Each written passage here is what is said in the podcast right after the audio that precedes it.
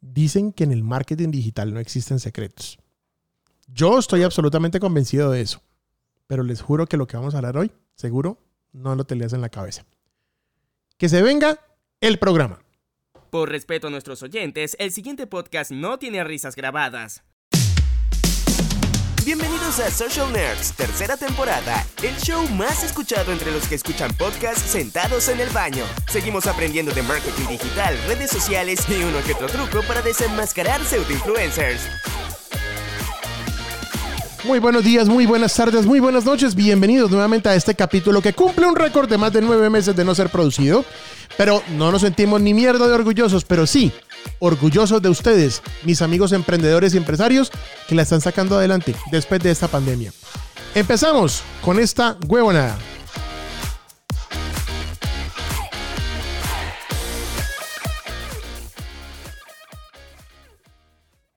En Social Nerds nos reímos de todo, incluso de ti, que aún le crees a los pseudo influencers.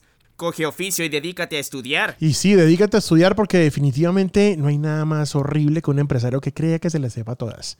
Si esto no fuera así importante, yo no llevaría 18 años después de haberme graduado y después de haber hecho mis especializaciones que ahora seguir estudiando. Así que, nada, lo más importante en este momento es seguir, estudiar, aprender, seguir dándole a la vida, seguir dándole a todo lo que tenemos que aprender. Así que, bueno, por favor no, no se olviden de ese tipo de cosas. Así que, bueno, vamos a entrar directamente en materia y les voy a contar. Les voy a contar de una vez qué es lo que, cuál es el famoso secreto, que realmente no es secreto. Mira, en serio, si a usted alguno de esos vende humo, se le va a parar al frente y le va a decir, venga, le tengo el secreto para vender en línea. Parce, lo están timando. Secretos no existen, trucos no existen. Pues sí, bueno, truquitos sí, pero no hay como el secreto que los de Facebook nunca quieren que tú sepas, ese tipo, esas huevonadas no existen, eso es falso, eso es mentira, no caigan eso. Simplemente que hablamos con la realidad, nosotros asesoramos a muchísimas empresas durante muchísimo tiempo, hemos venido haciéndolo también durante mucho tiempo, y créanme que lo que nosotros aquí les contamos no es porque lo hayamos leído en un libro o en un artículo de internet, es porque esto funciona, y es porque esto está hecho, todos los días cambiando y explotando. Ya vieron el cambio de Facebook a Meta. Ah, y los del departamento de Meta que cambiaron el nombre a Facebook. bueno, eso lo hablaremos en un próximo capítulo, pero hoy quiero que hablemos de algo muy importante. Resulta que muchos de los empresarios, eh, pues obviamente a pesar de, de, que la pandemia ha venido disminuyendo y eh, digamos que ya estamos en una relativa normalidad. Relativa, porque eso todavía no es completa sí hemos encontrado que muchos de estos empresarios pues están tratando de reducir su gasto publicitario o su inversión en algunos puntos porque muchas veces están desgastando la plata mal. Y les están tratando de encontrarle el camino, les están tratando de encontrar la comba al palo. Y bueno, les cuento que nosotros hemos venido estudiando una estrategia que creemos eh, y, en muchos aspectos ya hemos venido comprobando, incluso con nosotros mismos como empresa, eh, en un truquillo o en par de truquillos que sí están siendo viables. Miren, ¿qué pasa? Facebook, cuando usted hace un anuncio, quiero, quiero, quiero que se concentren un momentico en esta vuelta, yo, le bajo acá. Cuando usted hace un anuncio, por ejemplo, pago en Facebook, la idea es que la inteligencia artificial de Facebook trata de encontrar la mayor cantidad de personas que están asociadas al tipo de contenido que usted está publicando, ¿cierto? No importa si usted tiene un millón de seguidores, no importa si usted tiene eh, eh, un millón de fans en sus páginas de fans de Facebook. No importa si usted tiene un millón de visitas en su página web. Lo que más importa es que usted entienda que el contenido es el rey y a pesar de que eh, usted se mata con contenido, a veces siente que las publicaciones no le funcionan. Para que este sistema de que Facebook automáticamente vaya y encuentre personas asociadas a su producto, o asociadas al contenido que usted quiere venderles para capturarlos y crear una comunidad, no sé si lo sabían, necesitan mínimo en promedio 50, escúchenme bien, 50 interacciones en sus publicaciones. Si usted, si usted logra al menos 50 publicaciones en las, en las publicaciones y en cada publicación que usted hace, esas interacciones se van a, se van a se van a convertir en, data importante para que Facebook sepa dónde ir. Si usted coge un anuncio y hace un anuncio, mire, yo le quiero llegar a gente de Bogotá de 25 a 35 años que tenga intereses en finanzas o en criptomonedas, por ejemplo. él no es fácil o no es fácil que las encuentre porque va a tener que recorrer muchas personas porque recuerden que desde que salió iOS 14 eh, se ha venido limitando mucho la información que Facebook posee o poseía de nosotros los usuarios. Entonces, esa información a medida que va eh, desapareciendo para Facebook le cuesta más llegarle a las personas. Miren, Facebook no es que a usted le cobre por mensaje, ni le cobre por lead, ni le porque usted a veces dice, eh, invirtió 100 mil pesos, obtuvo 10 leads, costo por lead 9 mil pesos. Hueputa, salió caro. No, marica, es que así no funciona. Facebook no cobra nada distinto a posicionamiento. Y no cobra y específicamente lo que cobra es la impresión. La impresión. Entonces, a medida de que más personas él tiene que ir recorriendo en las redes sociales que tengan intereses en lo que usted le puso a la plataforma, cada impresión de esa se la está cobrando. Y como él no tiene datos de personas que interactúan con usted, el anuncio sale más caro porque Facebook tiene que, entre comillas, guiño, guiño, adivinar a quién putas le gusta su ubicación. Eh, o a, eh, pues, su publicación, perdón, a quién puta le gusta su publicación. Como ya les dije, Facebook cada vez tiene menos datos de nosotros por todas las prohibiciones que le han colocado. Entonces, la mejor manera de decirle a Facebook, oiga, lo, que, las personas que interactúan con usted son estas, estas y estas, son personas que efectivamente interactuaron con una publicación. Es más, ustedes lo pueden haber visto, lo pueden haber vivido. Ustedes ven una publicación de cualquier empresa, usted le dio me gusta, me dio me encanta, lo que sea en Instagram, en Facebook, y empieza a ver automáticamente publicidad de esas personas. Ya no solamente eh, eh, el retargeting a través de web funciona así, sino que ahora las publicaciones también lo han venido eh, perfeccionando y trabajando. Entonces, vuelvo y repito, si usted tiene una, página en Instagram, en Facebook o, lo que sea, y las personas no interactúan con su contenido, a Facebook le queda muy de para arriba, puta, ir a encontrarle los clientes que usted necesita. ¿De acuerdo? Entonces, hay que aumentar las interacciones em, con las publicaciones para que los costos por resultado disminuyan y usted logre tener mejores resultados. Incluso Facebook lo premia mostrando su publicación a personas que ni siquiera lo siguen. Así que deje de creer en los pseudo influencers que le regalan eh, seguidores o que le venden seguidores o alguna de estas huevonadas si es que usted está interesado en los seguidores, ¿sí o no? En Social Nerds nos reímos de todo, incluso de ti, que aún le crees a los pseudo influencers. Coge oficio y dedícate a estudiar. Entonces, estudiar es esto, encontrar cómo generar esas interacciones. Ahora, ¿por qué les hablé de los, de los influencers y los pseudo influencers? Aquí la estrategia de influencer, no pseudo, influencer sí sirve. ¿Por qué sirve o por qué son tan interesantes los influencers? Que es, que aquí donde yo peleo y van a decir, pero es que esta mano trabaja en contra de los influencers. No, no, no, no. Yo voy en contra de los pseudo. Los influencers son personas que generan una interacción con un contenido, ¿sí? Y que va a servir para que tú tengas estas interacciones. Pero pasa algo. Cuando el influencer es un pseudo, o sea, es un tipo que no ha estudiado y que no la tiene clara, entonces lo que va a pasar es lo siguiente. Son dos cosas específicamente las que va a pasar aquí. Pero momento. Momento, pequeño momento de reflexión. ¿Saben qué pasa cuando usted le paga a un influencer, un pseudo, no preparado, y que le hace una publicación? Le dicen, ay, mire, que compren tal cosa, tan, tan, tan, tan. Lo único que logra, ¿sí? Es simplemente donarte un poco del tráfico de él y ponértelo a ti, pero en el fondo el tráfico se lo está llevando él, no tú. Las influencers sirven mucho cuando haces una estrategia interesante, ¿sí? Tipo, bueno, yo creo que eso vamos a dedicar un programa muy completo con eso. Pero en este momento quiero, quiero, que, se concentre en algo. Entonces, ese, este influencer te puede enviar tráfico, te puede enviar alguna, alguna cosa, algún tipo de interacción, pero no sirve de ni mierda si el resto de publicaciones no dan la talla y la gente que te está mandando, que puede ser cualquier pelagato, ¿sí? no, no, se, no se conecta con tu contenido. Porque al final, eh, cuando son pseudo influencers, que son influencers que hablan de todo y de nada al tiempo, que no se especializan y que no tienen una, una línea, por ejemplo, usted tiene productos de gamer y usted contrata a cualquier boba tetona eh, o, a, cualquier bobo, pues, con, las, em, eh, con, el, con, el, con la barriga lavadero. Y, y es una persona que te vende más sexo que, te vende específicamente un producto o es una persona o una chica súper estudiada que quiere venderte eh, eh, cosas inteligentes, interesantes y tiene un canal inteligente, una cosa bacana, ¿sí?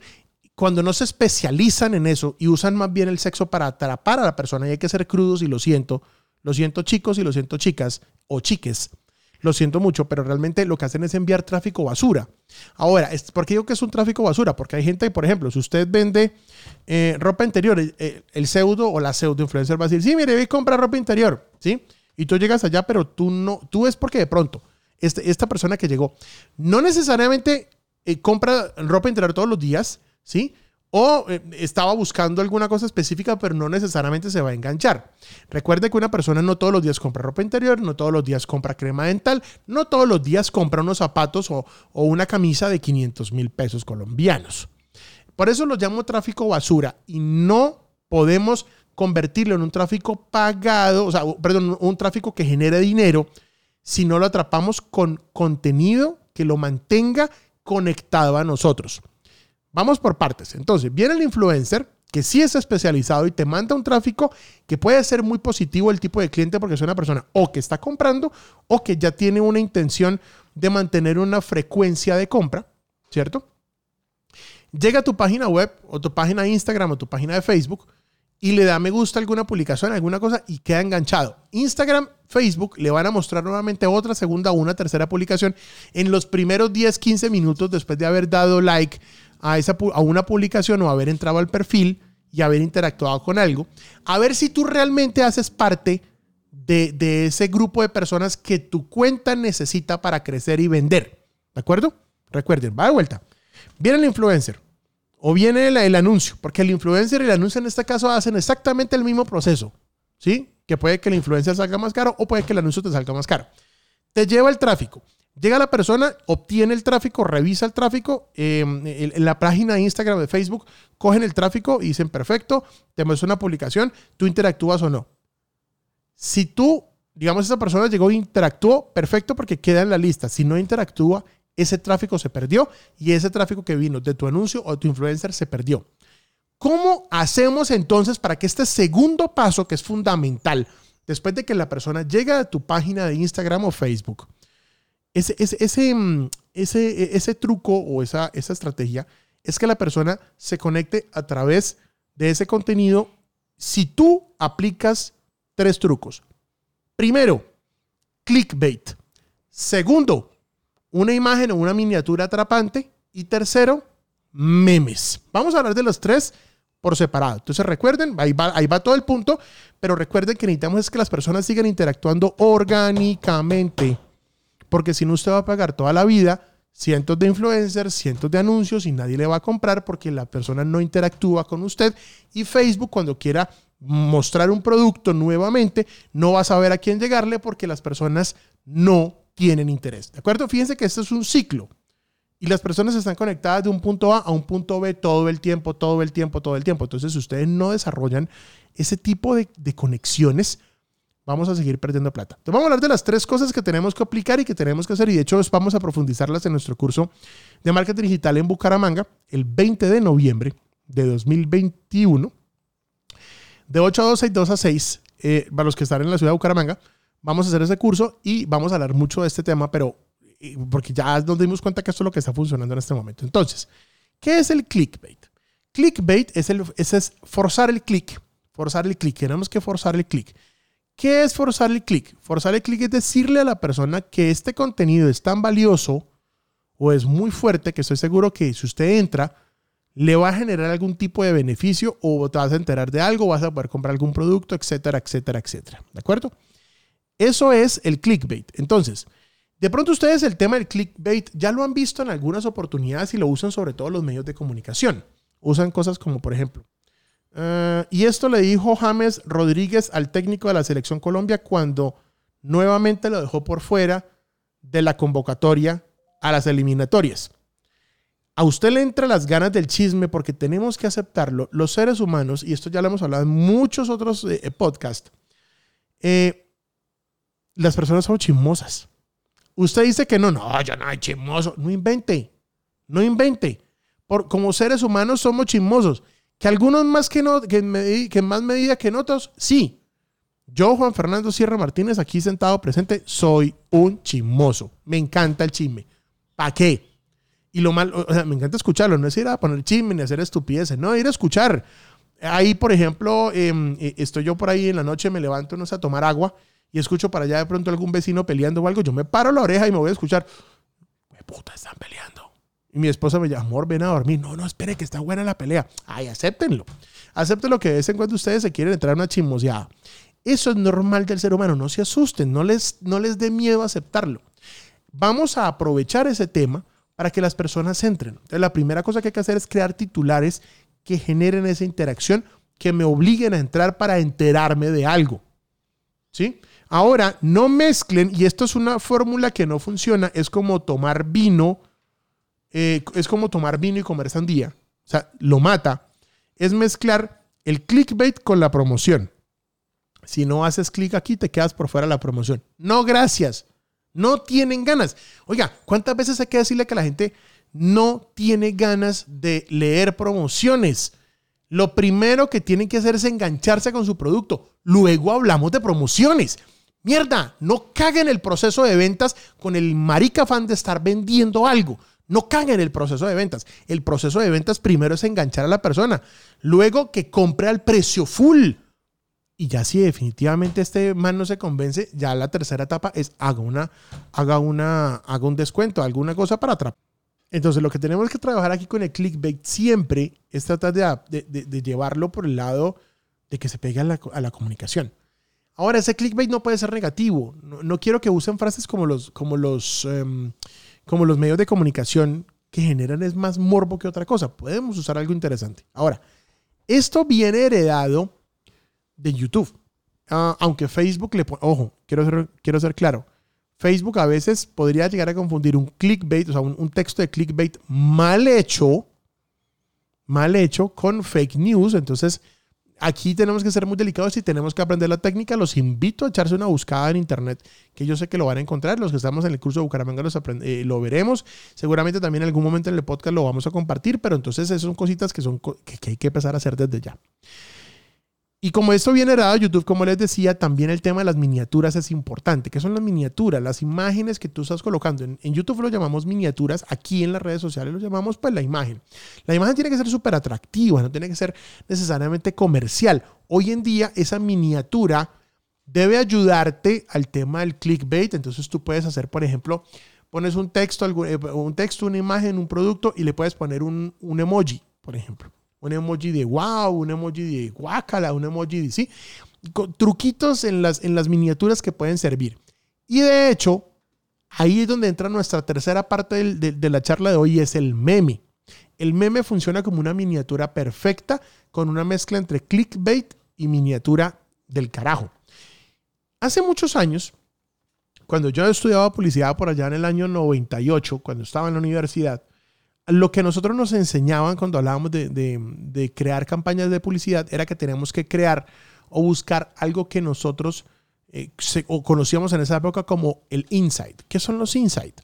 Son información o son cosas que tenemos todos los seres humanos guardados en nuestro cerebro, que son comunes para todos nosotros, pero que quizás no, no lo ves todos los días y cuando lo ves te ríes porque te parece interesante o te recuerda algo. La mejor manera de posicionar una marca, nos lo decían en el año 98, ah, es tomar, eh, tomar un insight de una persona, sacárselo del cerebro y amarrarle una marca, asociar una marca con un insight y luego volver a colocarlo. Como no era tan fácil, nacieron incluso los jingles, que son cancioncitas o canciones que hablaban de las marcas para pegar a las personas las marcas. Eh, en esa época era una que decía 2627700 clasificados del espectador.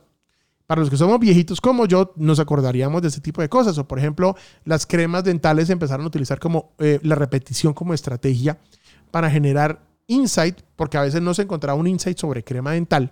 Entonces, creaban eran repeticiones, como em, rojo para dientes, no, verde para dientes blancos, rojo para sencilla fuerte, verde no sé qué, te lo repito. Y esas son frasecitas que van quedando y se van convirtiendo en cliché dentro de la sociedad. Si tú utilizas clichés o utilizas insights, logras que las personas se enganchen. Hoy en día hemos evolucionado. Estamos hablando de más de 20 años de evolución eh, publicitaria y hoy a eso se le llama memes. Señor empresario, deje de ser gallina y puede y coloque fácilmente porque ya lo puede hacer un meme en su cuenta y nadie lo va a criticar. Hoy en día las marcas grandes usan memes. Rappi, Bancolombia, Sura, Rappi otra vez. Hay muchas marcas que ya lo están haciendo. No le tenga miedo. Usted no es una empresa cuadriculada. Hasta las empresas que venden partes para automóviles, frenos y este tipo de cosas lo están haciendo porque es tan difícil el mercado digital que si usted no entretiene a las personas, no va a lograr nada. El entretenimiento hoy en día, al ser tan efímero, es el único camino que podemos recorrer, pero tiene que de cosas rápidas porque las personas mire, claramente lo dice eh, otro meme que dice, para eso pago internet.